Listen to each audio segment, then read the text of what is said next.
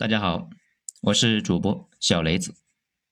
咱们呢，在讲县城的最后一个方面，第十二个方面，婚嫁方面。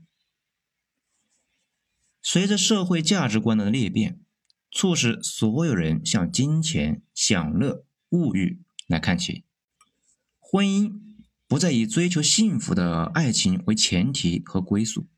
女性为了享乐，可以抛弃自己应该拥有的幸福爱情。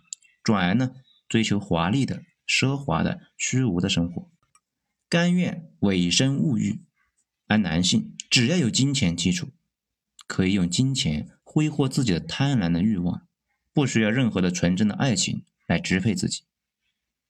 当今很少再有陕北民歌《一对对鸳鸯水上漂》里面描述的情景了，感情在车子、房子、票子、工作和家庭等地位面前。被击得支离破碎。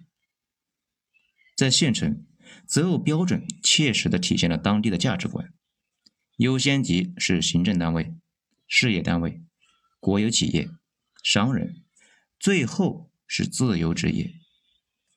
在县城，男孩找女孩一般会问干什么工作的，长相如何，父母是干什么的等几个硬件问题。一般女孩子如果工作在体制内，找对象的成功率啊是大大的提高。如果再长得漂亮，那就是香饽饽了。女孩找男孩呢，一般会问干什么工作的，人怎么样，长相如何，个子高低，家庭情况等几个硬件问题。一般的男孩子啊，如果在体制内工作，而且有房有车，那就好找的很多啊。在县城。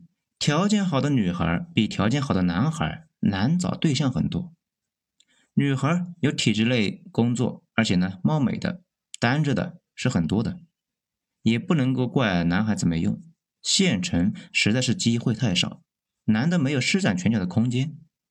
大多的优质男都去大城市发展了。反观女孩，只要有编，再打扮一下，就都能够算条件好了。如果呢家里还行，那就是白富美了。在县城，对女孩年龄很在意，基本上除了特别貌美的，过了二十八周岁，那介绍的都比较少了。在县城呢，婚嫁也是基本上体现了门当户对、官官联姻。官商联姻是县城上流社会的一个趋势和模式了。在县城，有王子找灰姑娘的故事。但是呢，很少听说有公主找这个穷屌丝的先例。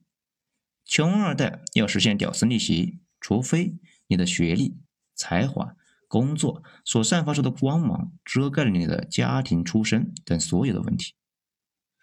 在县城，结婚前，女方跟男方啊要房子、车子、彩礼钱、金银首饰钱、零花钱，基本上是一样都不能少。家境好的。准备的妥妥帖帖，家境一般的要借钱贷款筹备，真的是结一次婚，穷了老子，富了儿。这呢是一种很不好的社会风气。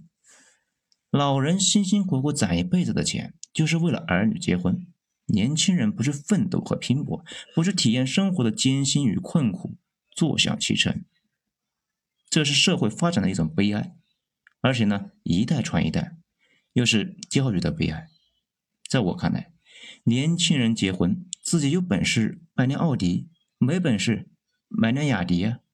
不要拿父母的辛苦钱去挥霍，不要拿借款的钱来炫耀自己的不成熟。平凡的世界里面有这么一段话，是这样说的：谁让你读了这么多的书，又知道了双水村以外还有个大世界？如果从小。你就在这个天地里日出而作，日落而息，那你现在就会和众乡亲抱同一理想。经过几年的辛劳，像大哥一样娶一个满意的媳妇儿，生个胖儿子，加上你的体魄，会成为一名出色的庄稼人。不幸的是，你知道的太多了，思考的太多了，因此才有了这种不能够为周围人所理解的苦恼。